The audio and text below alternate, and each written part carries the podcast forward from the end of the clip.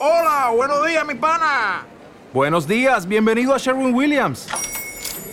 ¡Ey! ¿Qué onda, compadre? ¿Qué onda? Ya tengo lista la pintura que ordenaste en el ProPlus app. Con más de 6.000 representantes en nuestras tiendas listos para atenderte en tu idioma y beneficios para contratistas que encontrarás en aliadopro.com. En Sherwin Williams somos el aliado del PRO.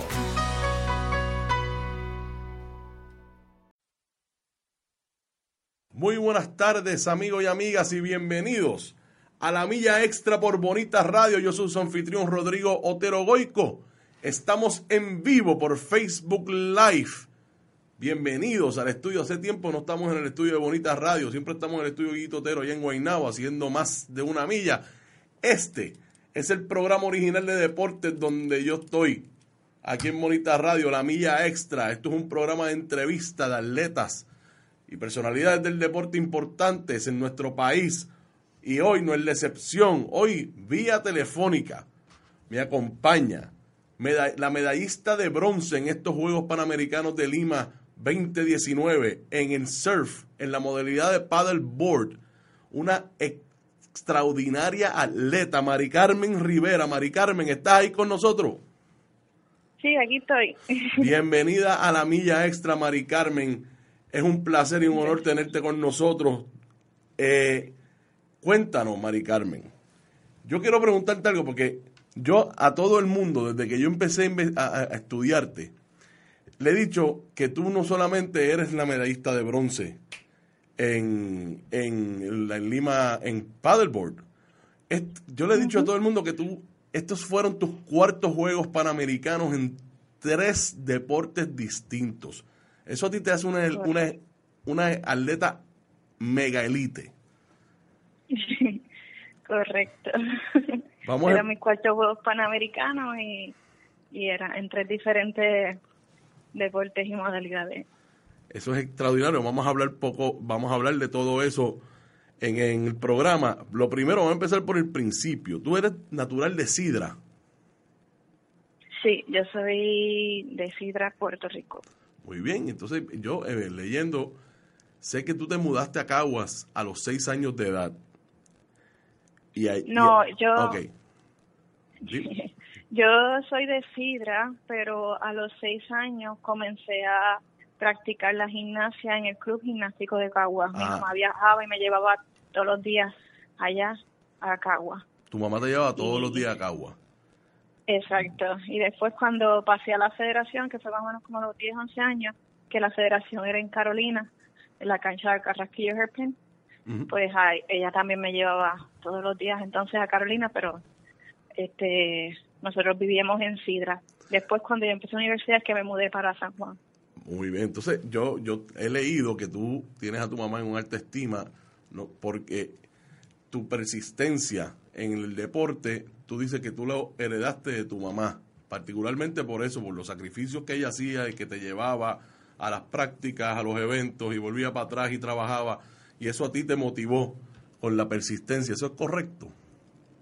Sí, eso es correcto. Muy bien. Mi mamá y mi papá y mi familia siempre han sido, pues, personas muy persistentes y, y que pues luchan por lo que quieren y eso pues lo heredé de ellos extraordinario. Eh, ha salido perfecto. esa, esa herencia vale más que el dinero, te lo digo de verdad. Correcto. Mira, entonces, eh, Mari Carmen, tú empezaste en la gimnasia. En la gimnasia, ¿cuál modalidad exactamente? ¿La artística o la rítmica? Artística. En la artística. Y tú fuiste a los Juegos de Cartagena, los centroamericanos del 2006, y tú tenías 13 años. Tú tienes la, la la distinción en esos juegos que tú eras la atleta más joven que estaba allí.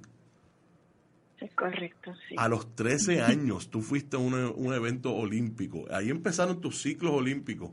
En el 2006 en Cartagena participaste en gimnasia.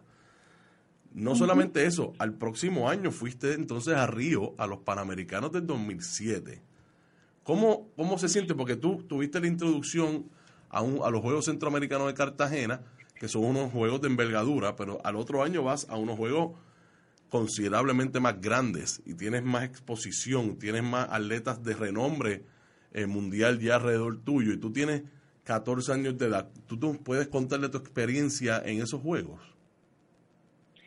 Bueno, me recuerdo que primero los de los de Cartagena, pues era la más pequeña. No, no estaba como que muy consciente de lo que significaba porque pues, pues como, era como una competencia más, pero después cuando llegué allí me di cuenta, wow, esto es, esto es grande de verdad. Este, pero nada, este fue una experiencia muy bonita, aprendí mucho y en lo, el próximo año también volví a hacer el equipo y y, y fue, fue una experiencia muy bonita, de verdad que este hubo mucha mucho nivel, como como dices. Claro, Estaban las, las de Estados Unidos, que las de Estados Unidos siempre se han destacado por, pues por, porque son buenas en la gimnasia artística. Y estaban las de Brasil, Canadá, o sea, era gente ya con más experiencia.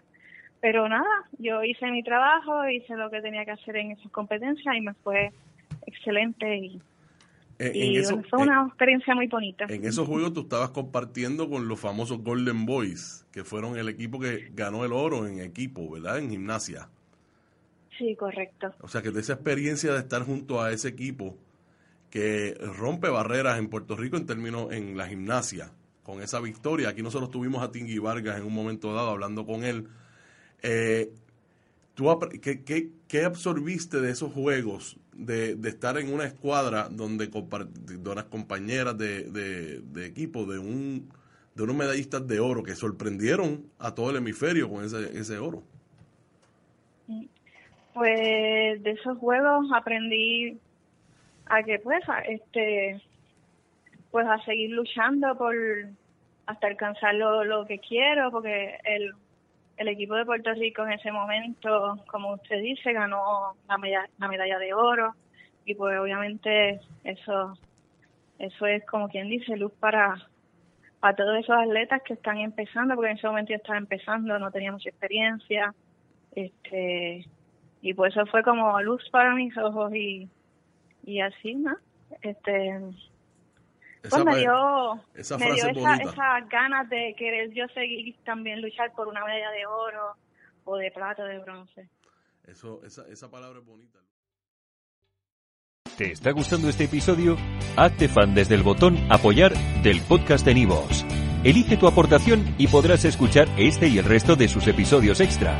Además, ayudarás a su productor a seguir creando contenido con la misma pasión y dedicación.